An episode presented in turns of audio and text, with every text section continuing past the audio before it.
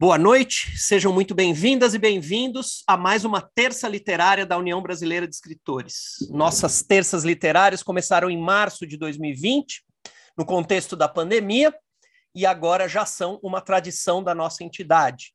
Nossas terças acontecem, claro, às terças-feiras, às 19 horas, com transmissão pelo Zoom e pelo YouTube, tem passado por aqui grandes nomes da literatura brasileira contemporânea, e essas entrevistas ficam disponíveis em nossas páginas, aqui no próprio YouTube, no próprio YouTube logo que a, a, entrevista termina, o YouTube leva alguns minutos, mas ele já sobe, é, ele já deixa lá a entrevista prontinha. Então, quem, quem é, não puder assistir ao vivo, pode assistir logo depois, no horário que for mais conveniente, e também dá para ouvir as entrevistas no Spotify é, no formato de podcast. Antes da gente começar, queria dar aqui a grande notícia que já circulou na imprensa, já circulou é, entre os associados da UBE, que é a notícia de que o padre Júlio Lancelotti é o vencedor do prêmio intelectual do ano, o troféu Jucapato de 2022, organizado pela União Brasileira de Escritores. Um, Padre Júlio Lancelotti receberá o troféu das mãos da cartunista Laerte Coutinho, que foi a ganhadora no ano passado, numa data que a gente ainda não decidiu, é, mas assim que a gente tiver a data, a gente divulga para todo mundo estar presente. É, Padre Júlio Lancelotti ganhou em votação realizada pelos sócios da UBE. Ele publicou em 2021 o livro Tinha uma Pedra no Meio do Caminho e estava concorrendo ao prêmio Jucapato com a jornalista Eliane Brum, o biógrafo Fernando Moraes, o jornalista Laurentino Gomes e a autora e tradutora Marina Colassante. Na obra, é, é, essa obra publicada no ano passado, é, o Padre Júlio relata a sua trajetória de 36 anos ao lado das pessoas em situação de rua na cidade de São Paulo. Então, eu queria dar essa notícia, quer dizer, já circulou bastante, mas queria dar essa notícia aqui por esse canal em que a gente conversa tanto com os associados quanto com o público em geral, é, e chamar o Ricardo Ramos Filho para é, abrir a nossa noite, dar as boas-vindas para a nossa convidada de hoje e, se possível, dar uma palavra aí sobre o Padre Júlio. É, eu hoje, é, hoje me chamaram, conversei com, com muita gente, dei algumas entrevistas. Realmente, o entusiasmo pelo, é, por ele ter ganho o prêmio é muito grande. E o meu, particularmente, é, é também grande demais. Eu acho que, vivendo no país que a gente vive, passando pelo momento que a gente passa, é um governo que despreza o, o, pobre de uma maneira geral, não tem nenhum cuidado por ele, que despreza os moradores de rua.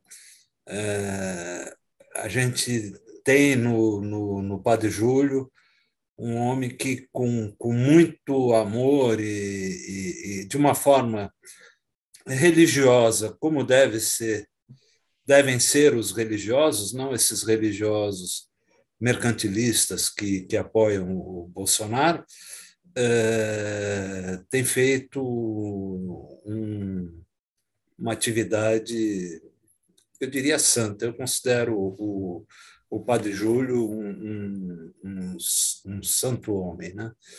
Então, estou muito feliz com isso. E prosseguindo, boa noite a todos, muito bom encontrar vocês aqui. Feliz de estar com a Cláudia. Fazia já um tempinho que eu não via a Cláudia, né, Cláudia? Acho que, Isso. É, acho que a gente se viu antes da pandemia, né? antes da pandemia, durante. No, durante um uma... prêmio, a gente fez um prêmio São Paulo juntos. Né? Isso, exatamente. É, é, é, depois mudou o governo e o prêmio São Paulo não, não fui mais. É, então é isso. Seja bem-vinda, o BE é a sua casa. A gente tem muito prazer em te receber. Tenho certeza que a conversa vai ser uma delícia. Beijos gerais. Eu agradeço o convite, agradeço, é uma honra estar aqui falando com vocês. Eu nunca imaginei estar nessa posição, é, de estar falando com, com pessoas é, sobre o meu trabalho, até porque eu sempre trabalhei do outro lado do balcão, eu sempre trabalhei em editoras, colocando o autor para cima, e, e de repente eu virei autora, escrevi um livro e agora estou falando sobre ele. Agora eu estou colocando a cara aí é, para ser vista. Para mim é uma posição bem diferente, mas é, é muito legal também. que legal. É, seja muito bem-vinda, Cláudia. Antes da gente começar a entrevista, eu só queria pedir para o Ricardo Fernandes, que é o nosso vice-presidente, também dar um alô para todo mundo. Ele faz, o Ricardo Fernandes faz a, a mediação na segunda parte. Diga lá, Ricardo Fernandes.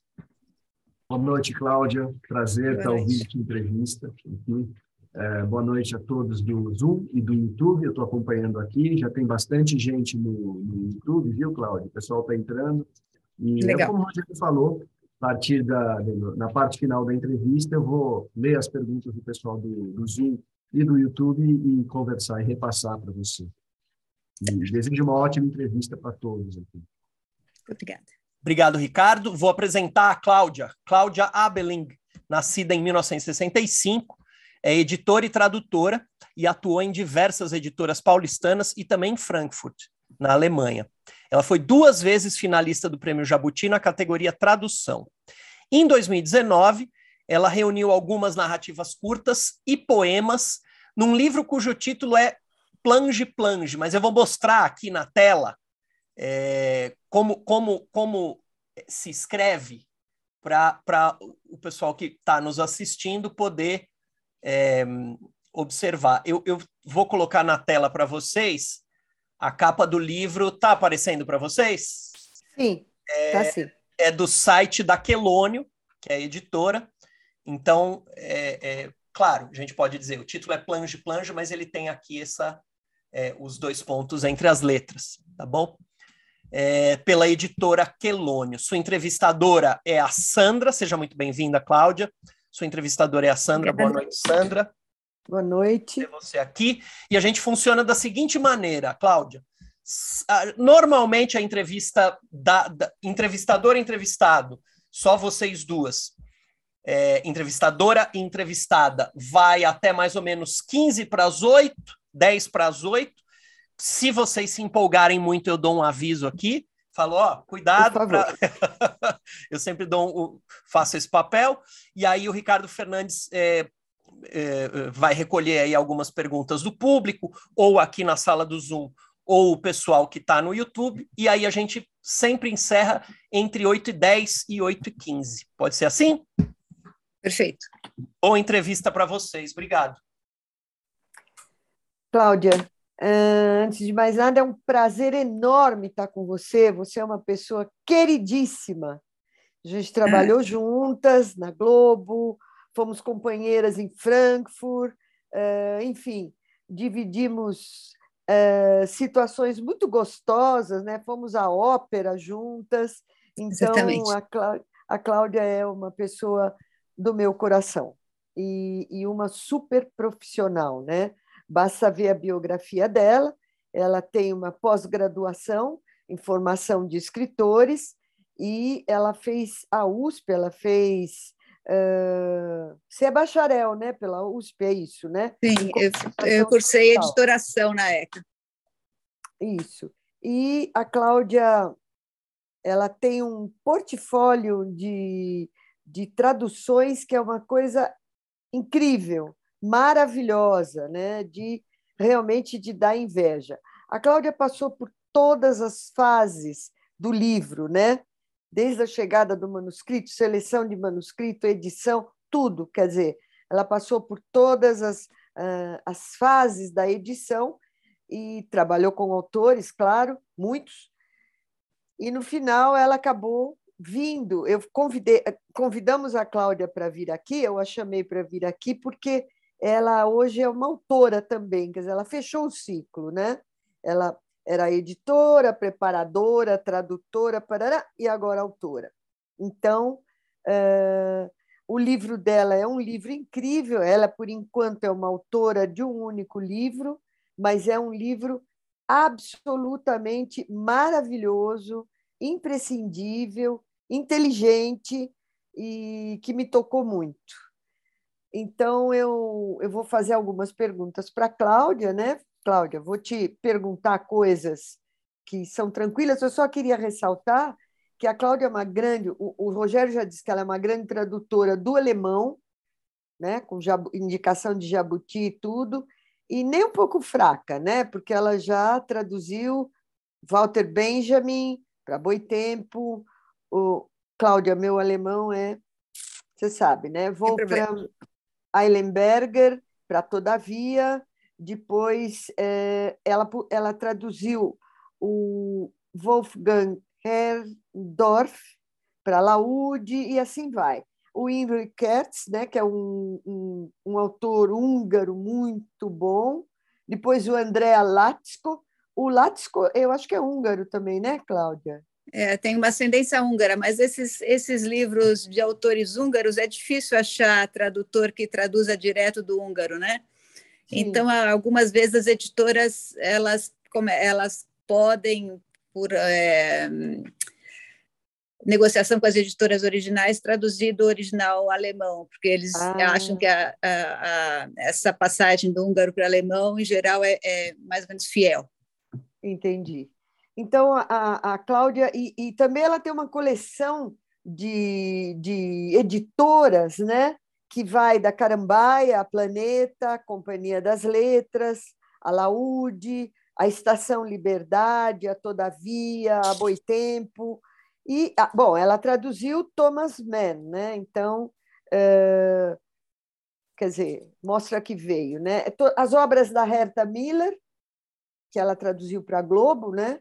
E que é o Prêmio Nobel, o Egon Schiele e, e, outros tantos. Né? Eu queria ressaltar uma tradução da Cláudia, invertendo um pouco, falando antes das traduções, que eu acho que é muito importante, que é um livro que me tocou profundamente e que eu fiquei assim impactada. Eu ganhei de um amigo e realmente foi incrível. Aí, quando eu fui ver a tradução da Cláudia, é Morrer Sozinho em Berlim.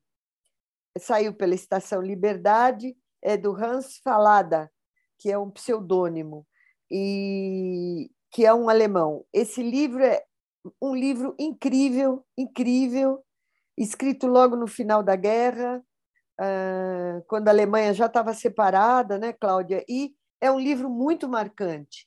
Ele é uma ficção, mas você tem certeza que você está vivendo aquelas situações. E claro, né, a Cláudia foi a tradutora dessa beleza de livro. Foi um livro que foi para mim a lista dos mais uh, dos meus preferidos. Ela também traduziu Munich para o Goethe Institute uh, em 2009, que são trechos inéditos no Brasil. Bom, depois a gente vai falar um pouquinho sobre a tua atuação como tradutora, porque eu acho que ela é muito importante, né? Uh, traduzir Thomas Mann não é para qualquer um, então, e todos esses autores, eu acho que merece um destaque aí na nossa entrevista, a tua atuação como tradutora. Como editora, a gente sabe que você foi uma super editora, participou do Prêmio São Paulo como, como jurada com o Ricardo, né? Então, isso tudo já sabemos. Bom, Cláudia, eu faço sempre uma pergunta que eu acho interessante para os entrevistados, eu quero saber quais foram as tuas principais influências literárias. Quais foram os livros que te marcaram? Olha, Na... Sandra, essa é uma pergunta difícil, né? Porque assim, os livros marcam diferentes livros marcam em diferentes épocas da vida. É, eu tive livros que me marcaram muito quando eu era jovem, livros que me marcaram muito quando eu era é, mais adulta e agora nessa adultice aqui, tem outros, mas eu acho que, puxando um pouquinho agora para a nossa entrevista e para a questão da escrita, uma, uma autora que me marcou muito foi a Lydia Davis, com as suas escritas curtas, as narrativas muito breves, muito pungentes, e eu pensei assim, uau, dá para escrever assim? dá para ser, porque eu sempre tive muita. Eu sou uma pessoa ansiosa, eu posso ter uma, essa, um semblante meio tranquilo, mas assim por dentro eu sou uma pessoa muito ansiosa. Então eu não consigo escrever coisas longas, eu não consigo me ficar é, preparando muito o bote, sabe? Eu tenho que logo dizer aqui o que, que eu quero falar. Então, Então, essas narrativas breves, para mim, é, combinaram muito com esse, meu, com esse meu estilo e com essa minha vontade de escrever. Veio é, muito com a Lídia Davis. Bacana. E, Cláudia, você foi uma leitora precoce? Você lê desde que você era pequena ou foi uma coisa que você foi adquirindo e mais tarde você ficou uma, uma ficcionada da leitura? Eu fui uma leitora precoce, não de livros, fui uma leitora precoce de quadrinhos, quadrinhos do, do Disney.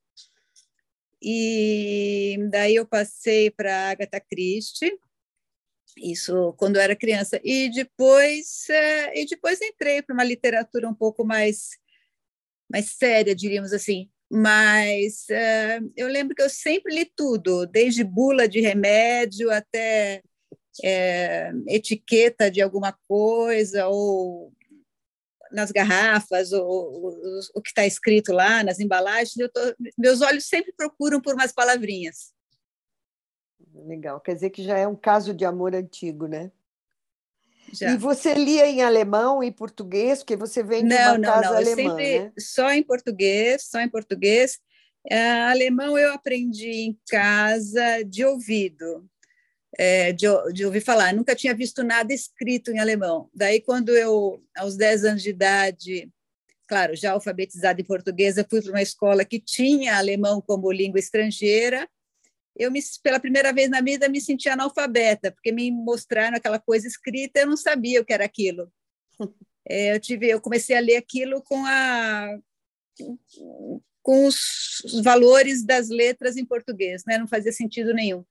Daí primeiro eu tive que aprender a, a ler em alemão e daí eu comecei a ler em alemão. Meu alemão melhorou muito quando eu fui eu passei um ano em Frankfurt, no, finalzinho de no, dos anos 90, é, não, finalzinho dos anos 80, eu, eu fui estagiária da Fundação Bertelsmann, e daí eu passei três meses numa editora em Frankfurt, é, sendo estagiária, depois mais seis meses trabalhando numa outra editora, é, editora Vittorio Klosterman, e, e daí, claro, daí vivendo no lugar e, e, tendo que me virar com o alemão, daí o alemão é, ficou bastante razoável. Tá. Saiu daquele alemão de cozinha. Eu tenho até uma anedota que eu costumo contar, que é assim, é, na minha primeira semana da, no meu estágio lá, eu saí com o pessoal da editora e me deixaram lá no lugar que eu estava hospedada, eu me despedi no carro, assim, com uma fórmula que eu sempre escutava falar em casa, né? Me despedi com a fórmula, ah, foi muito agradável a noite, assim, com vocês. E o pessoal começou a rir no carro, assim, falar assim, nossa, minha avó fala assim. Falei, a minha também. a língua é uma coisa viva, né? E, assim, eu não sabia como os jovens se despediam. Eu falar, eu me despedi como minha avó se despedia. Eles acharam engraçadíssimo, mas é isso. Certo. Isso acontece com todo mundo que uh, que vive numa, numa, numa casa estrangeira, né? Você Sim. aprende pelo ouvido. E aí, inclusive, uhum. você. Eu sou filha de Vêneto, então eu sei bem, porque uh, eu usava umas expressões que eram totalmente vêneta. E um dia uma amiga minha, que é italiana, disse para mim: Mas por que você fala assim? Eu falei: Assim como? Falou assim, com um jeito cantado, né? Então aí você descobre que há uhum. outras, né? Que é a língua mais moderna, né? mais contemporânea. Bom, uh, eu estou te fazendo algumas perguntas que eu acho que funcionam mais como um aquecimento e curiosidade, acho que as pessoas gostam de saber, depois a gente vai entrar propriamente no teu livro. Uh, Cláudia, como é que, como e quando você decidiu que ia escrever um livro?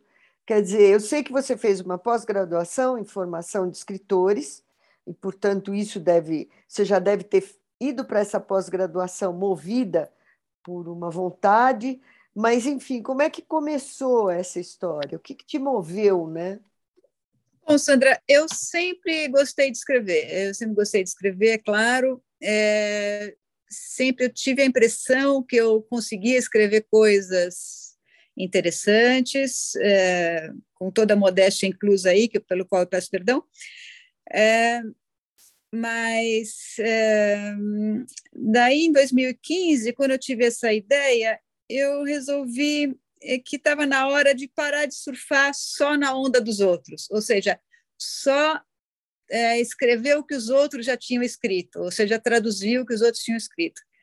Daí eu achei que eu podia tentar é, surfar na minha onda, conseguir formar uma onda sabe, fazer uma coisa que viesse de mim. Eu não, não só escrevendo em português aquilo que os outros tinham, tinham escrito em, em alemão, ou um pouco mais atrás, corrigindo, ou editando, ou burilando coisas que outros haviam escrito em português. É, essa, essa atividade prévia na editora e como tradutora, ao contrário do que a gente imagina, eu acho que eles são um impeditivo para a gente escrever assim, não é impeditivo, assim, são uns obstáculos, porque você fica com um olho muito muito afiado para o erro, pro você fica você sabe que ali tem um problema você sabe que, você não está fazendo certo porque você já viu isso nos outros entendeu então foi é um, foi um exercício de realmente de deixar essas, essas funções para trás e tentar escrever alguma coisa de modo próprio, criar essa onda. É difícil, viu, sair da onda dos outros. É, né? Porque eu acho também que tem o senso crítico do editor, né? Exatamente, isso você tem super internalizado e você se auto-boicota o tempo todo. Aí você escreve e fala, eita, não, de jeito nenhum. Já vi isso, né? é. e não era bom. Exatamente. Você, você tem um currículo poderoso, né? Você realmente é uma profissional reconhecida no mercado como editora, como tradutora e agora como autora. Uh, por que que você só foi escrever o seu livro agora? O que, que, que aconteceu aí? Era a hora certa? Você tinha o temor da crítica justamente por causa do senso crítico, né? que a gente faz um trabalho crítico em cima do texto dos, dos outros, né? Era a uhum. hora certa, ou, ou você não você tinha vontade, mas não saía do papel, não saía a campo por Não, eu acho de... que eu, eu, é uma, quer dizer, eu acho que era a hora, e também assim, por trabalhar com o livro e por estar sempre com os livros, o livro para mim não é um fetiche. Então, eu não tenho fetiche pelo livro. Assim, para mim, a, a, questão de publicar um livro não é uma questão de vida ou morte, né? Assim, não é, não é minha vaidade ter um livro. Eu tenho dó das árvores. Então, é, ter o livro ou não ter o livro, para mim, era uma questão secundária. Tinha que ter alguma coisa para dizer, entendeu? E, e depois, ao, no decorrer da, do curso, os textos foram se acumulando e as pessoas falaram, não tem um livro aí, tem um livro aí, daí e realmente apareceu essa, esse tiquinho de vaidade apareceu, eu falei, ah, tá bom, vai, então agora vamos no livro. Mas, assim, nunca foi aquela coisa de falar, não, eu quero publicar um livro. Eu já, é, bem ou mal, a gente já, trabalhando em editora, a gente já participou de tantos livros. Então, publicar o livro não é aquela coisa, não é isso que importa, era ter é. alguma coisa para dizer. Certo. E então a gênese desse livro começou nessa pós-graduação. Começou, começou.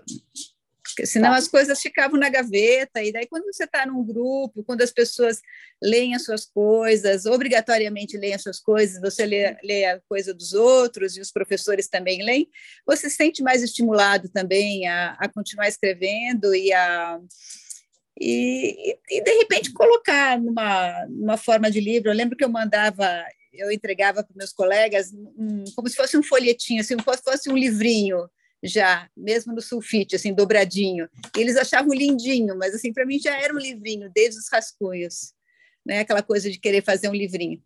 É, e, e daí, daí deu certo. Ótimo. Bom, uh, o livro da Cláudia tem o título de Plange Plange, né? que, em primeiro momento, uh, causa uma certa estranheza uh, o título. E é, até porque ele tem, como disse o Rogério, dois pontos separando as letras. E ele foi feito no processo de tipografia, né? que, que a gente.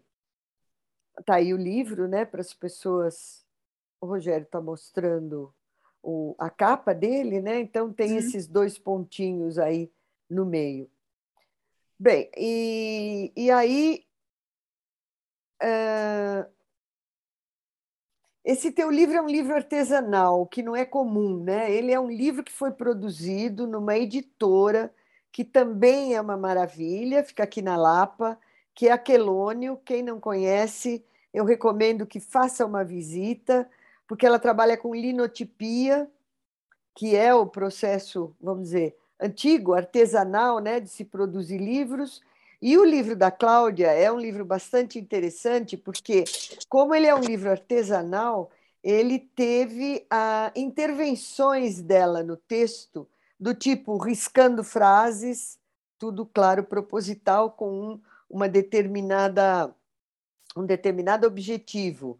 Uh, então, tem riscos, né? tem grifos no meio do livro, o livro, a capa dele é costurada com uma linha vermelha aparente, né? Então tem toda uma. É, ele é um objeto, ele não é só um livro, né? Porque ele é, é feito à mão, né? Que hum. hoje não se faz mais isso, né? Hoje é tudo no software. E a Cláudia, assim, na hora que ela vai para essa coisa, na hora que você vai para o artesanal, você resgata um pouco o trabalho, né? De alguns autores mais antigos, né, que faziam esse tipo de coisa, onde o texto e o formato do livro conversam diretamente, quer dizer, tem a ver. Eu queria que você contasse um pouco essa tua escolha pelo artesanal e pela, pela Quelônio, que é a editora que publicou o livro. Pois, a Quelônio é de um um, professor e de um amigo querido lá da, do ISE, do, do Instituto do Veracruz, o Bruno Zene, e da mulher dele, da Silvia Nastari. E esse trabalho que eles é, têm ou tinham, porque operar essa máquina é uma coisa difícil e, e é, é, complicado fazer livro nesse, nesse, nesse método, é, Para fazer 200 exemplares, que foi a, a grandíssima tiragem do livro, é, parecia interessante. E, e, e, a questão de você conseguir fazer um livro é, meio artesanal, pela minha história e pela minha, eu fiquei com muita vontade. Eu fiquei com muita vontade de realmente, é, como se fosse um livro dessas cartoneiras, sabe? De fazer o uhum. livro. É, não, não foi um a um, mas foi quase um a um. Eu ajudei a costurar as lombadas, eu fiquei lá algumas tardes com a, com a menina que super profissional que, que fazia esse acabamento, a gente costurou aqui. E aquele poema que tem uma linha, tem várias linhas riscadas, eu, eu quando eu escrevia, claro, eu risquei é, no computador, né? Claro, tinha aquele, aquela, o tipo riscado, e daí, quando o Bruno viu aquilo, ele falou: Meu, eu não consigo. Ele não falou: Meu, meu é o meu paulistanês. É, eu não consigo fazer esse risco aqui, não tem um, um, tipo no linotipo que a linha é riscada. Eu falei: Não tem problema, vou pegar minha reguinha, minha, minha esferográfica e eu vou riscar tudo. E daí ele falou: Você faz isso? Eu falei: Faço, com o maior prazer. Daí também fiquei lá vários, várias horas riscando as linhas e ficou super interessante, eu acho. É, talvez voltando, não sei se, se é uma pergunta, se é uma coisa de interesse. O Plange Plange, esse título, veio porque o livro era, é, in, era impossível de dar um nome a esse livro, porque ele é uma era coleção. A minha próxima são, pergunta, para você falar sobre o título. É, é uma coleção quatro partes. É, no livro que eu falo de impressões que eu tenho da cidade, impressões que eu tenho da escrita, de tipos de pessoas, e a última parte é dedicada à minha mãe, é, que agora tem 88 e ela está com Alzheimer, e esse Alzheimer vai progredindo. Na época do livro, ela ainda estava um pouquinho melhor. E o primeiro, e o primeiro hum, poema, ou um poema que eu acho um dos mais bonitos, talvez o mais é, lírico, ele fala de uma caçamba, onde cai a chuva, a caçamba se torna uma piscina de bordas infinitas, e a chuva é plange, plange, é planger, né? É chorar, é chover. E esses dois pontinhos é a chuva caindo. Então, o, o plange, plange vem daí, e como é uma coisa completamente fora de tudo, dava servia como título, não tinha outra coisa para falar, não dá para dizer assim, o livro da minha mãe, ou então o livro das pessoas, ou então é, tinha que ter ser um, um título bem é, fora da caixinha aí para e, e, remete a esse poema. E tem a brincadeira gráfica dos, dos dois pontinhos aí, que é a chuva caindo. Então é, é por isso. Tá. Eu ia pedir para você comentar isso, então você já passou por uma pergunta. Uh, eu queria saber também de você quanto do teu ofício de tradutora, a que você vem se dedicando há muito tempo já, né? É, hum. Com obras parrudas, como os Diários do Rosenberg, né? O Inspirador do Nazismo, que é um livrão que você, um livraço que você traduziu para Planeta, para o selo Crítica. E quanto, como é que foi? Teve alguma interferência do teu ofício de tradutora, quer dizer, das tuas técnicas, das técnicas que você aprendeu no momento que você traduz um livro, você vai vendo técnicas diferentes de autores diferentes. Isso influenciou o teu livro e se influenciou de que maneira? Eu acho que não influencia diretamente, não. É, não diretamente na escrita, influencia na à medida que a gente ao traduzir, a gente está sempre escrevendo, está sempre na frente da, da tela. Eu brinco que é o, é o teclado profissional, né? Que, que a gente é, frequenta ele todos os dias. E, e, com a tradução você é confrontado com diversos tipos de escritas que você coisas que você talvez não leria por conta própria, né? Então não é todo livro que eu traduzo que eu gosto, é, mas assim é uma é uma é interessante porque você é exposto a, a, a gente é exposto a essas coisas. Então nesse sentido ajuda mas em outro sentido é, no sentido de da criação é, propriamente dita acho que não são duas coisas diferentes. Tá tem aí um divisor de águas não existe uma uma confluência aí na tua técnica, não, na tua não, técnica não, isso não, isso não, não. Tá. O livro da, da Cláudia é um livro de poesia e poesia narrativa também. E eu estou fazendo essa pergunta porque você já traduziu tanto, né? E aí eh, virou uma poeta, né? Uh... Cláudia, você fez muita pesquisa para esse livro ou foi bastante intuitivo? Essa reunião intuitiva, essa reunião em quatro partes, né? Porque o livro tem 50 e poucos, poucos poemas, não é isso? 53, talvez? Ai, não lembro, não lembro de é, cor. Uma, é por aí. E ele é dividido em quatro partes. Como é que foi esse planejamento da poesia dividida em sessões? Quer dizer, então, você tinha os textos e organizou, ou você planejou o livro dentro dessas sessões? Não, eu tinha. Os textos foram acontecendo e, e daí eles foram foram acontecendo. É, e daí no final eu descobri que eu tinha eram quatro sessões, né? Eram quatro grandes temas e daí eles foram divididos assim para dar uma sensação de unidade assim. É, o livro começa sendo dedicado à minha mãe e termina com um poema também, quer dizer, a parte final é, é da mãe, Sim. e termina com, é, com uma mensagem dizer, comigo neste presente, pensando dos meus filhos, o que eles achariam de mim como mãe no futuro. Então, assim, ele tem um arco assim narrativo, é, no certo sentido. Mas é, são poemas são muito de, de observação do mundo, tem muito ready-made, tem o meu ready-made mais famoso, que é o poema da fake, do, quer dizer, aquela frase das fake, news, né? Que é, dá até para falar aqui porque é facinho. Por favor. Não sei se vale a pena. Vale, claro. Vale. Então vale. eu vou achar aqui para fazer direitinho, vai. a mais antiga das fake news. Dos filhos deste solo, és mãe gentil. Eu acho um ready-made, eu gosto desse ready-made. É apropriado para o momento, não? É apropriado, é. Digamos que ele está tá surfando na onda desse é, momento. E ele foi, e ele foi muita gente postou esse, é, esse, essas duas linhas, assim, eu fiquei contente.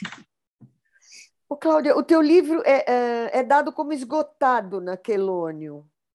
É, porque vai... foram feitos 200 exemplares. Eu imagino que ah, esses exemplares já, já devem ter sido é, todos é, vendidos, mas dependendo se houver algum tipo de realmente de interesse, é, é capaz, eu posso conversar com o Bruno da gente conseguir fazer alguma coisa alguma tiragem extra ou pelo menos um e-book, uma coisa assim.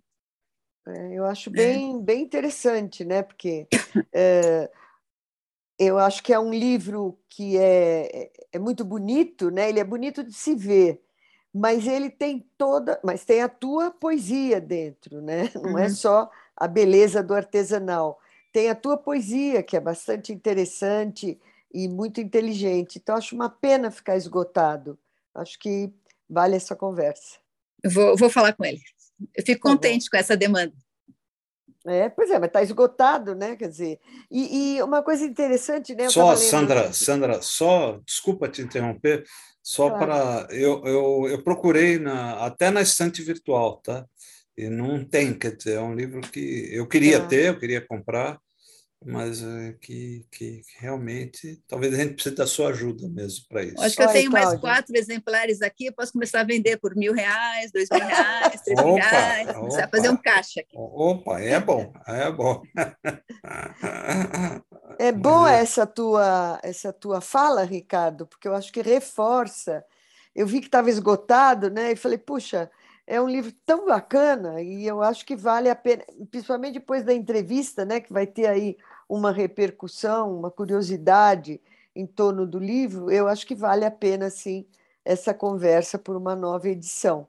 O livro é muito bonito e os, e os poemas são especiais. Realmente você se é, transmutou de editora para é, poeta, né? Poetisa. Menos, Sandra, menos, mas obrigada. Não, é verdade, eu gosto muito. Eu, eu gosto de você mas uma coisa é gostar da pessoa, outra é gostar do trabalho dela. E eu acho o teu trabalho impecável. Eu acho impecável não, eu acho criativo, inteligente, põe as pessoas para pensar. E uma coisa que eu li outro dia é que nunca se vendeu tanta poesia, tanto livro de, poe de poesia. Nunca se uhum. leu tanta poesia, né? Porque a poesia era aquele gênero proscrito, né? Então a gente tinha aquela experiência de lançar e ficar encalhado. E hoje não, né? Hoje parece que as pessoas acordaram e estão lendo bastante poesia.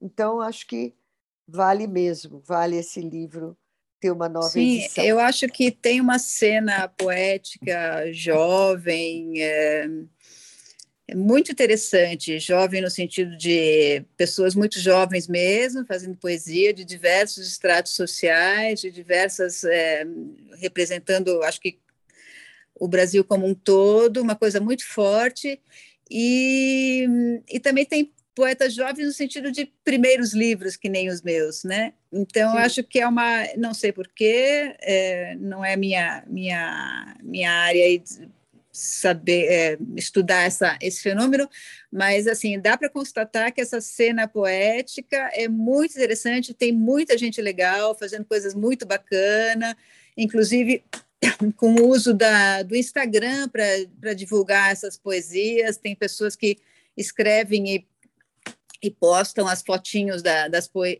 das poesias, tem poesia sendo lida por aí, tem vários podcasts de, de poesia contemporânea é, para você escutar, é bem interessante. Ótimo, eu acho que uh, a poesia tomou um outro caminho, né? E não é só no Brasil, né? Ela era um gênero, claro que não como no Brasil, mas no resto do mundo também era um gênero difícil. Não era um gênero que as pessoas consumiam como consomem ficção, enfim, e outros gêneros. Mas parece que, que é um movimento uh, em, em vários países, e o Brasil também vai nessa. Né? Talvez essa população jovem, né, que faz muita, muita rima, muita brincadeira com as palavras, né, fica muito lúdico, uh, esteja colaborando para isso. Mas tem também as editoras, né, Cláudia? Tem muita editora que se dedica à publicação de poesia, tá certo? Sim, são editoras, tem editoras, é, tem muitas editoras pequenas, independentes, tem essas feiras que acontecem em São Paulo, feiras de editoras independentes, todas muito muito animadas, com muita coisa bacana, com ideias novas. Isso é, é bem legal. Se você sai assim do circuitão das editoras já consagradas, uhum. onde autores consagrados têm espaço, mas o pessoal sem tanto prestígio, assim, ou pelo menos no momento, eles, eles têm guarida nessas editoras pequenas, às vezes com algum tipo de coparticipação na nos custos de edição, imagino que sim, às vezes não, mas de qualquer maneira é, uma, é um jeito de publicar. Além da gente agora ter sempre a possibilidade de colocar as coisas na rede, né? Sem ter que passar por essa mediação da, da editora. Embora eu, como venha é, de uma das, das, editoras, eu sempre acho muito salutar ter uma editora é, intermediando esse trabalho entre o autor e o, e o público, porque é uma outra, é uma instância superior que lê, que organiza, que, que põe uns freios, assim, eu acho que, ou não, eu acho que vale a pena ter uma boa editora. É, é um eco, né? Na verdade, não é nem um eco, é uma voz é uma, é uma leitura mais a mais e é uma leitura profissional, né? É uma então, leitura qualificada, sim. Sempre, ela sempre pode pode somar, né? Dentre essas editoras, eu estava dando uma olhada aí, tem a Chão da Feira, a Garupa, a Jabuticaba, a Martelo, a Nos Outros, a Urutaú, né, que estão se dedicando bastante à poesia. E tem a Quelônio, que é a sua editora, né, e que uhum. realmente faz um trabalho bastante bacana. Uh, você está escrevendo um novo livro? Ou tem planos eu para um estou, novo estou colecionando os textos novos, tem algumas coisas que me agradam bastante, tem outras nem tanto, mas assim, é, eu acho, agora eu pus na minha cabeça que vai sair mais coisa. Tá. Eu andei muito desanimada esses anos de, da pandemia. Teve gente que usou essa, esse, esse intervalo para fazer coisas criativas. Para mim, me deu um baixo astral incrível. deu vontade de fazer nada. E agora parece que as coisas tem uma espécie de uma primavera. Não sei se tem uma primavera lá fora também, mas assim, pelo menos para mim particularmente, eu estou passando por uma primavera. Assim, fiquei com vontade de escrever, com vontade de sair, de ver gente e os textos estão saindo. Então, eu espero que eu tenha uma quantidade é, interessante de, de coisas escritas e que sejam, tenham alguma qualidade e que vale a pena pôr no papel, porque, como eu disse, eu tenho dó das árvores, escrever por escrever de jeito nenhum, publicar por tá publicar, não. É... Sandra, é... Oi. Só, só dar aquele aviso, são 15 para as 8. Tá, eu vou fazer mais uma pergunta. Esse teu livro que, tá, que você está aí uh, trabalhando nele, que vai chegar, também é poesia? É essa coisa híbrida, não vou dizer que é, é, é prosa poética, é poesia, são narrativas curtas, é, não é uma ficção longa, não é uma ficção, não é uma novela, são pequenas, ah. são, são pequenos textos, tem de tudo aí. Ah, legal. E quando você acha que publica? Não sei. Não tenho muita ideia, mas quem sabe no ano que vem. Tá ótimo. Cláudia, eu vou passar uh, a palavra para o Ricardo, o Ricardo Assunção, que ele vai, Fernandes, que vai, que ele vai trazer as perguntas do público aí. Ele é que controla e que media isso, tá bom? Depois tá a certo. gente conversa, a gente volta a se falar para dar um tchau. Pois não. Ricardo. Obrigado, Sandra. Obrigado, Cláudia, pela, pela essa primeira parte. Foi muito bacana. Tem algumas pessoas, inclusive, comentando sobre a entrevista, Eu vou ler, Cláudia, alguns comentários, se você me permite, depois a gente passa para as perguntas. Tá? É, bom, o Davi, o, o, o Davi Mar está sempre com a gente aqui, da boa noite, a Raquel Naveira também, da boa noite, inclusive ela tem uma pergunta para você, é, assim como a Patrícia Nogueira, que também dá boa noite, a Maria Valéria Rezende também está no YouTube, dando boa noite. Maravilha. A... Me sinto honrada, nossa. Maria é. Valéria. A Sandra Camargo também. Uh, deixa eu ver quem mais. Ah, o, o, o que também está sempre com a gente, o Mário Sérgio Bádio, que faz um comentário. Uh, e, Ricardo, você quer fazer a sua pergunta? Depois eu passo para a pergunta da Raquel. Faço sim, faço sim. Cláudia, é, eu sou um pouco refratário essas escolas de formação de escritores, esses cursos de pós-graduação, principalmente porque a gente está atravessando um momento em que tem muita gente saindo dessa escola, dessas escolas, né? É... Então eu tenho essa impressão, que é uma impressão, pode ser até gratuita, eu não, não tenho conhecimento de dentro para poder opinar. É, como é que foi para você? Valeu a pena? Você recomenda? Recomendo, é, Ricardo. É, e não recomendo para você sair. Esse, esse, nome, Formação de Escritores, é um nome muito pomposo, é um nome meio. Eu acho o nome. Não é legal esse nome. É assim, é, eu acho que você tem que encarar como uma, um encontro que você tem, um compromisso que você tem de é, assisti algumas aulas teóricas sobre, sobre escrita, sobre estilos é, literários, sobre, sobre, sobre algumas. Não, não tem técnica nenhuma ali, não tem, é, mas conhecer um pouquinho do universo literário, um pouquinho mais, e assim, e o, e o, e o melhor de tudo, como eu acho que em todos os cursos universitários de humanas, é assim, é o encontro das pessoas, você acaba tendo uma turma, você faz uma turma e você tem um compromisso de entregar uma coisa escrita com alguma frequência, entendeu? Então, para quem fica nessa roda viva. Serve de... como disciplina, serve como disciplina. Exatamente, serve como disciplina, você lê coisas dos outros, você se anima, você escreve o seu mesmo. Agora, se isso vai virar, se você vai virar um escritor, não vai virar um escritor, para mim isso é, é a última das, Ninguém vira um escritor fazendo curso, de jeito nenhum. É, o que acontece é que algumas é, pessoas. É, é nesse sentido que às vezes a minha pergunta acontece. Não, não, Porque não, tem muita vai... gente que entra lá achando que vai sair escritor. Não, não, de jeito nenhum. Eu acho que você lá, você pode pode ajudar a florescer alguma coisa que você que tinha em você, que você precisa de um pouco de organização. Você tem estímulos, e tem estímulos de, dependendo do curso, de ótimos estímulos, é, e daí, de repente, pode ser que funcione, pode ser que não funcione, entendeu? Mas daí tanto faz. O importante é que você estava lá, você fez, você gostou, você leu coisas novas. Eu voltei a ler muito depois que eu comecei a fazer o curso. É, porque tinha todo mundo falava, ah, eu li isso, li aquilo, então você não quer ficar para trás, você também lê. Então, assim, você volta, você renasce, assim, para essa vontade de, de escrever. E é claro que, como nesse universo a maior parte, quer dizer, todas as pessoas gostam de ler e gostam de escrever, então é evidente que no fim do curso uma ou outra pessoa consegue organizar as coisas e sai um livro. Agora que aquilo lá é a formação de escritores, menos, né? É uma, mas assim ajuda. Se você tem um, se você tem uma, uma inclinação, você tem uma vontade, eu acho que vale muito a pena. Pelo menos você vai estar junto com a sua turma, né? Exatamente, exatamente. E encontrar a turma da gente nesses dias é uma das maiores, uma das coisas mais legais que existe, porque é. andar com turma errada é um problema. É fácil, né?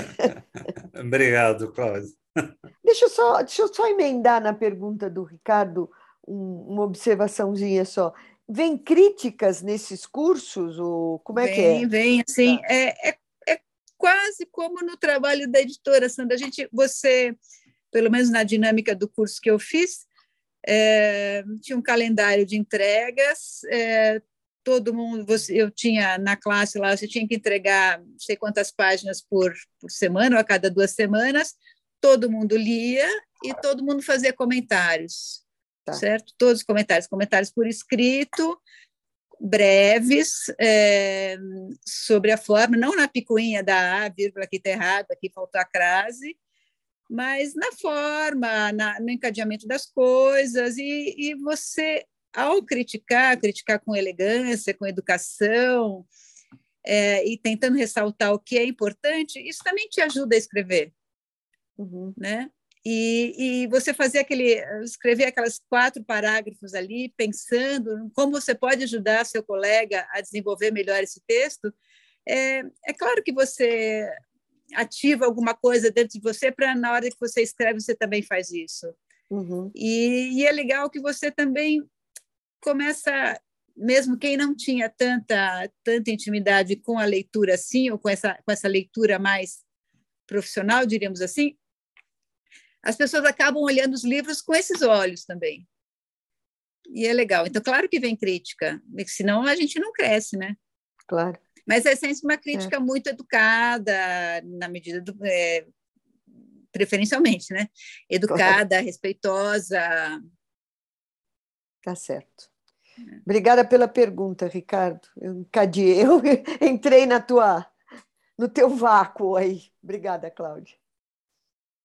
Ô, ô, Cláudia, eu vou ler mais alguns comentários aqui. É, o Mário Sérgio, que inclusive tem uma pergunta também, é, ele diz aqui que a, a, a Urutau e a Patuá, entre as pequenas, tem muita poesia no catálogo. E a, a, Sandra Camargo também fez um comentário que é reconfortante e estimulador ouvir isso, a sensação da primavera chegando quando você comenta da questão da, da, da, da, da pandemia, que depois você está passando e que em algum lugar está chegando a primavera. Uhum. Uh, a Raquel Naveira tem uma pergunta é, eu vou só, só um minutinho que eu vou ver aqui. Ela, diz, ela, pergunta, ela, ela diz assim: Frankfurt sempre foi local de feira e comércio de livros desde a Idade Média. Ela pede para você comentar casos de negócios que você presenciou, um pouco dessa sua experiência no local que transpira literatura. Olha, é, eu acho que a melhor pessoa para falar disso é a própria Sandra, que está aqui, porque ela foi, acho que, muito mais vezes para Frankfurt do que eu fui. Mas é, nas minhas três ou quatro vezes que eu fui, eu achei uma. É, é muito interessante como, como você vê os, os livros, os direitos dos livros sendo negociados ali entre os, os agentes é, oferecendo os livros para os compradores, os, os, quem tem livro para oferecer para os outros também é, marcando entre, é, reuniões de, de, meia e meia hora. Você, se você está lá como compradora de querendo achar original, você, você tem uma reunião em cada estande de meia e meia hora e as pessoas vão conversando ali quais são os livros que elas têm para te oferecer. Isso realmente é muito interessante. E daí você começa a ter uma ideia do que você vai ler nos próximos anos, está sendo definido ali, né? Naquela Frankfurt ali embora as grandes editoras em geral tenham é, um tipo de olheiros assim, os olheiros que eles compram as coisas antes, né? É, os famosos scouts. É, scouts, é. E, e daí tem os tem os, os, os, grandes títulos mesmo, eu acho que eles não vão à feira, eles são negociados é, são Antes. negociados é, antecipadamente em leilões, né? Com leilões de milhares de dólares, essas coisas, é, livros assim, sei lá, do Barack Obama ou de alguém da família Trump que vai que vai meter o pau nele. Então, daí isso aí é, é, é leilão. É, mas Frankfurt é, é, é uma coisa inacreditável, como se fosse, se aqui em São Paulo, não sei se é Raquel de São Paulo, mas assim, é um Anhembi, cinco vezes o Anhembi, aquela, aquela área da feira, com vários, é, várias áreas, uma área é, é, de ficção, outra área disso, outra área daquilo, e você precisa marcar suas reuniões, inclusive geograficamente, para você não, não perder muito tempo caminhando de, uma, de um lugar para outro nas reuniões, onde você vai escutar as pessoas falando dos outros livros, no final você nem lembra mais de que livro que você ouviu falar, e você volta cheia de, cheia de livros, e é, é, uma, é uma experiência inacreditável, é muito legal. É uma e eu tenho a impressão que nos últimos dias, o último dia é franqueada a, a, ao público. Eu não lembro disso, é, Sandra, é, se é isso mesmo. É. é isso mesmo. No domingo, os alemães podem ir lá comprar os livros. E eles vão aos magotes, que alemão lê muito, é um dos povos que mais lê, né? Então, ele, a, a feira fica lotada de criança organizada que vai comprar mesmo e de adultos. É muito legal. O domingo é aberto. Tanto que um hum. monte de editores se manda no sábado à noite, né? Porque no domingo é mais uh, para os locais poderem comprar livros. Uhum. Sim. É o playground do editor, né? Sim. Legal. Uh, o, o, Flávio tem uma pergunta. Flávio, eu, eu acho que essa sua pergunta sobre o, o, o, livro esgotado já apareceu, mas se você quiser fazer outra é. pergunta, fica à vontade. Não, não talvez não. É, era isso mesmo. Né? Eu estava. Bom, prazer, Cláudia. É, é, não, era sobre isso. E, e talvez assistir é, na segunda edição. Né? Tá certo. E, e, e, você falou em e-book e tal, mas minha preferência é um papel mesmo. Não, né? sim, com certeza. Mas assim, é, é uma alternativa, vai, no frigir dos ovos, se não houver outra. Legal. Sem dúvida. Fico no, fico no aguardo, então. Legal. É perfeito. E é tão gostoso ler o livro feito dessa maneira. Eu tenho um livro do Melville, que é o, o, o agora me fugiu o nome, é um conto que é, que, que é produzido exatamente dessa maneira, quer dizer, parece escrito, parece confeccionado à mão, né? E a leitura é completamente diferente, né? Você parece que valoriza bastante cada palavra que está escrito. É o escrivão, é isso? Bom, enfim. Mas é feito exatamente. Você abre o livro. Eu não sei se o seu é assim, Cláudia.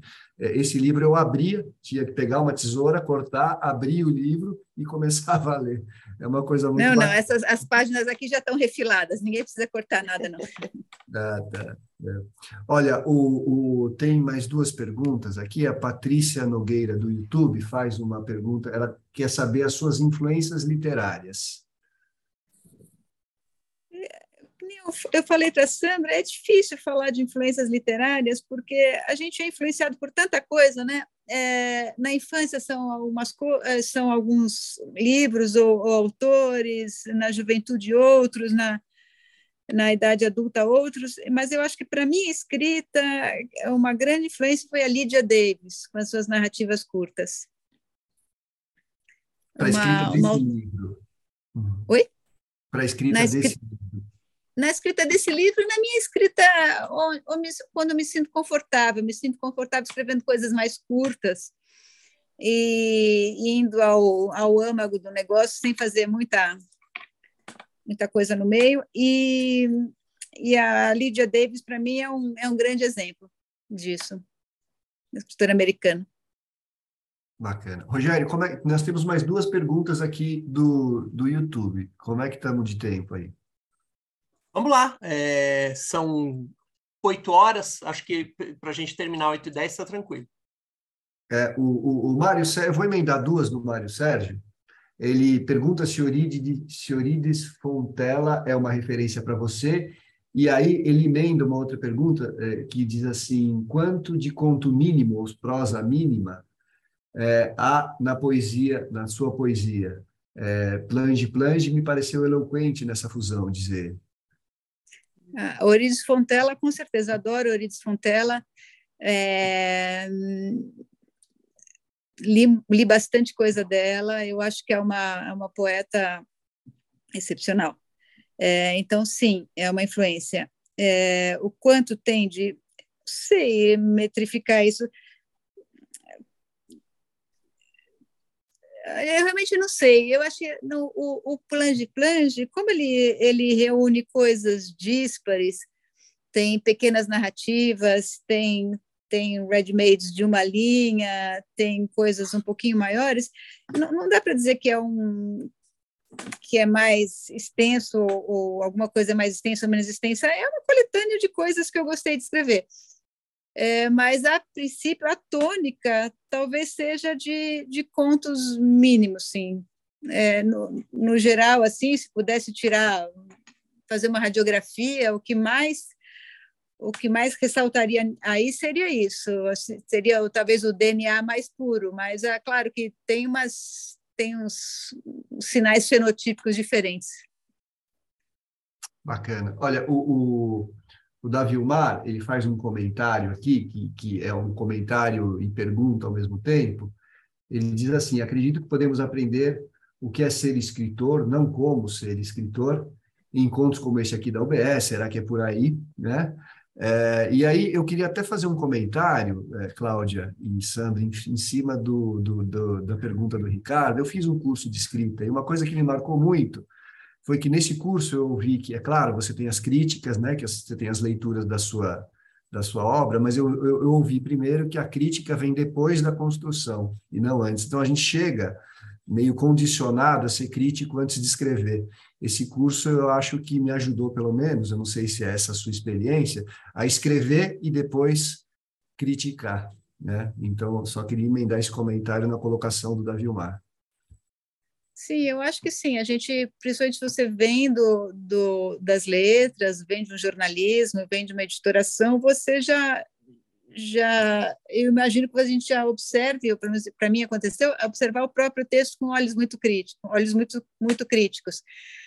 Lá, como quer dizer, nesses cursos, como você é instado a, a escrever muito e a ler muito, você não tem muito tempo para ficar também se autocriticando. Você tem que entregar coisas, então você acaba escrevendo. E, e daí você vê pessoas que escrevem igual, melhor, pior que você, e você fala, ah, estamos tá, aqui no meio e vamos lá escrever e deixa a crítica para depois, né? Assim, essa crítica mais, essa crítica que meio de feitor, sabe? Que diz assim, não, não pode escrever assim, mas é uma, a crítica que vem é uma crítica mais construtiva, acho que é uma crítica mais carinhosa. É, é, é, só um último comentário aqui, a Raquel Naveira é, agradece a você, Cláudia e Sandra, pelos comentários sobre a, a Feira de Frankfurt. Obrigada. Rogério, como é que nós estamos? Vamos encerrando? Vamos encerrando? É, Cláudia, a gente costuma fazer assim. É, eu vou apresentar aqui é, o, o, nosso calendário das próximas atividades que a UBE vai ter aí é, nos próximos meses. Aí se despedem de você é, a Sandra, depois o Ricardo Fernandes, Ricardo Ramos Filho, e você se despede da gente e a gente encerra. Pode ser? Pode ser. Então vamos lá. Apresentar aqui para vocês rapidamente uma, uma, as nossas próximas atividades. Então, é, normalmente eu apresento só as próximas entrevistas, mas a gente vai ter um final de ano bastante é, intenso. Então, vou, mudei aqui, costumo dizer só entrevistas. Hoje estou apresentando próximas entrevistas e eventos. Então, a gente vai ter na semana que vem a entrevista com o Thiago Uberreich. Vamos falar de futebol na semana que vem, né? Ele que é autor da biografia das Copas, não é isso, Ricardo Fernandes? É isso, né? Biografia das Copas. Então, semana que vem a gente vai falar de futebol. Aí, no dia 11 de outubro, é, a gente vai fazer uma, uma, vamos dizer assim, uma comemoração é, da publicação da nossa antologia do Prêmio Ana Maria Martins 2021. A gente chamou todos os autores. É, é, é, essa, essa, esse nosso evento do dia 11 de outubro é o fechamento do ciclo uh, do Prêmio Ana Maria Martins 2021, que foi o, o nosso concurso de contos, e agora todo, todos os, os, os uh, vencedores já receberam a antologia, estão com os seus exemplares nas mãos, então a gente vai, vai celebrar que, tá to, que todo mundo recebeu os exemplares, etc.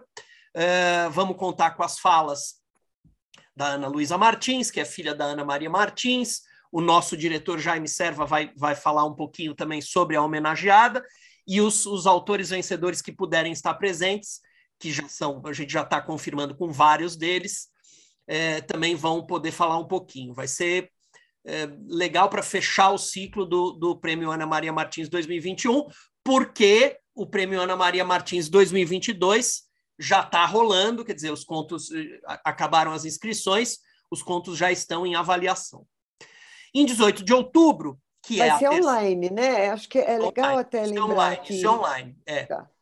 Em 18 de outubro, é, não vai ter entrevista online, porque nessa, no final dessa semana, 18 de outubro é terça, no sábado, 22 de outubro, a gente vai ter a segunda UBE itinerante, em Piracicaba. É, os associados vão receber amanhã um e-mail é, se quiserem se inscrever para participar. É, o Ricardo Ramos Filho vai falar, eu vou falar um pouquinho da história da UBE, é, outros diretores vão estar lá presentes, é, vai ser na Exalc. Então, é, e o número de vagas é limitado, né? vai ser uma tarde lá na Exalc em 22 de outubro.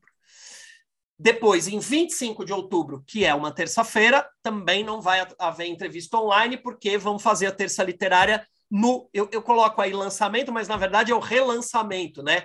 O Computador Sentimental do Ricardo foi o primeiro livro que o Ricardo Ramos Filho lançou, o primeiro livro da tua carreira, né, Ricardo? 1992. Então, o Ricardo vai comemorar nesse relançamento, vai comemorar 30 anos de, de carreira literária e a gente vai, vai além do, do lançamento do livro, que é aquela a fila, os abraços, o Ricardo autografando, além disso, a gente vai fazer também uh, outras, outras coisas lá. Quem tiver presente vai, vai saber. Em Nós já sabemos aonde? Vai ser na livraria da Vila, da Vila Madalena, lá na Fradique Coutinho. A que horas para as pessoas já ficarem antenadas aí? É, é à noite, né, Ricardo? Por volta de 19 horas. 19 horas. 19 horas. É, é. Então, esse é o lançamento do Ricardo. Aí, em dezembro, a gente vai entregar o troféu. Opa, eu coloquei aí prêmio, desculpa. Entrega do troféu é, Jucapato, que é aquele troféu tradicional que a gente entrega todo ano. É, Laerte já confirmou, não é isso, Ricardo? Laerte... Confirmou, falei com, falei com ela ontem, ela confirmou, está super feliz de entregar o prêmio para o Padre Júlio. A, a Laerte, que foi a vencedora do, do Jucapato, foi a nossa intelectual do ano no ano passado, vai entregar para o padre Júlio Lancelotti, só que, eu estou falando aqui dezembro, só que a gente ainda não tem data, é, horário nem local. A gente ainda está combinando isso com o padre Júlio. Então, é, por favor, aguardem assim que a gente tiver é, todos vocês vão ficar sabendo. A intenção é fazer num lugar público, onde todo mundo possa estar presente, para aplaudir o padre Júlio Lancelotti. É, vocês viram que eu pulei novembro, por, porque a gente ainda está confirmando a agenda de novembro, né?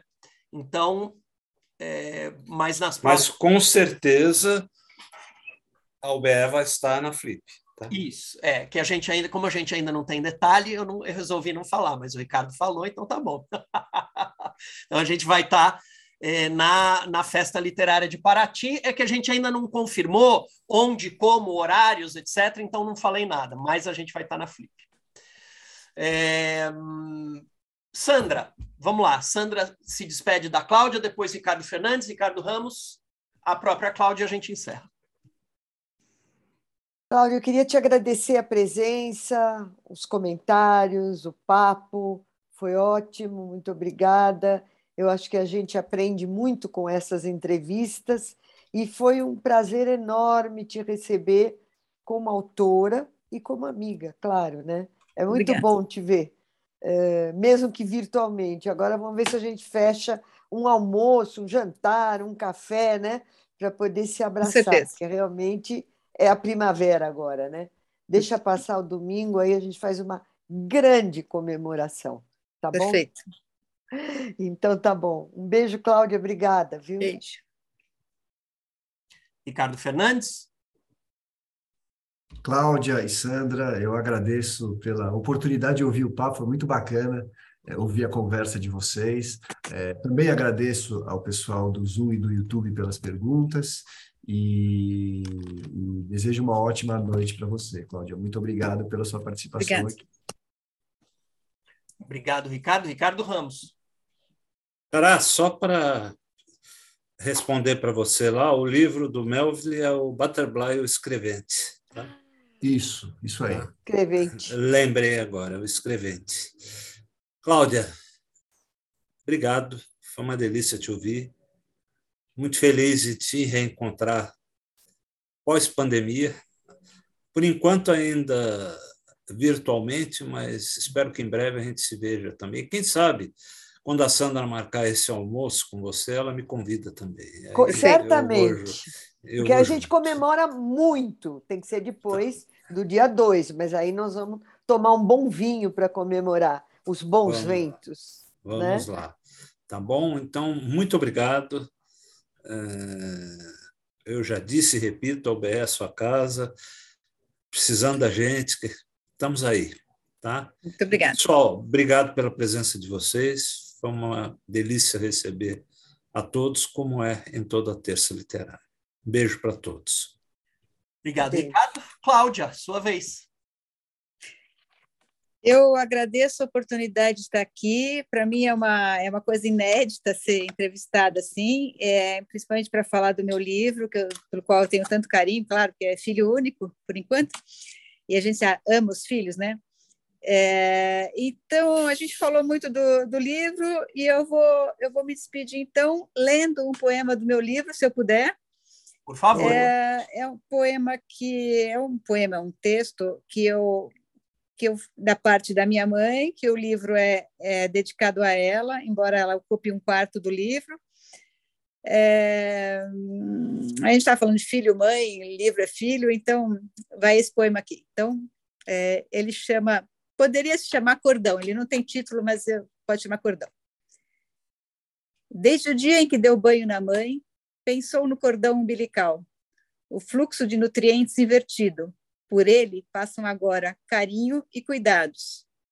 Tentou escrever o que sentiu, mas não se deu por satisfeita. Fez muitos rascunhos. O definitivo, esse só sai quando não tiver mais por que pensar. Penúltimo. cortar o cordão umbilical no parto é indolor. Dói reatar o cordão na velhice da mãe. Por isso, algumas temos muitos filhos, mas só uma mãe. Muito obrigada pela oportunidade, adorei. Obrigado, Muito bom, Cláudia. Parabéns. Obrigado, Lindo. Cláudia. Nós agrade agradecemos a, a Cláudia e estaremos juntos aqui na próxima terça literária. Uma boa noite a todos. Obrigado. Boa noite, boa noite gente. Beijos. Boa noite. Boa noite. Beijos. Beijos. Beijos.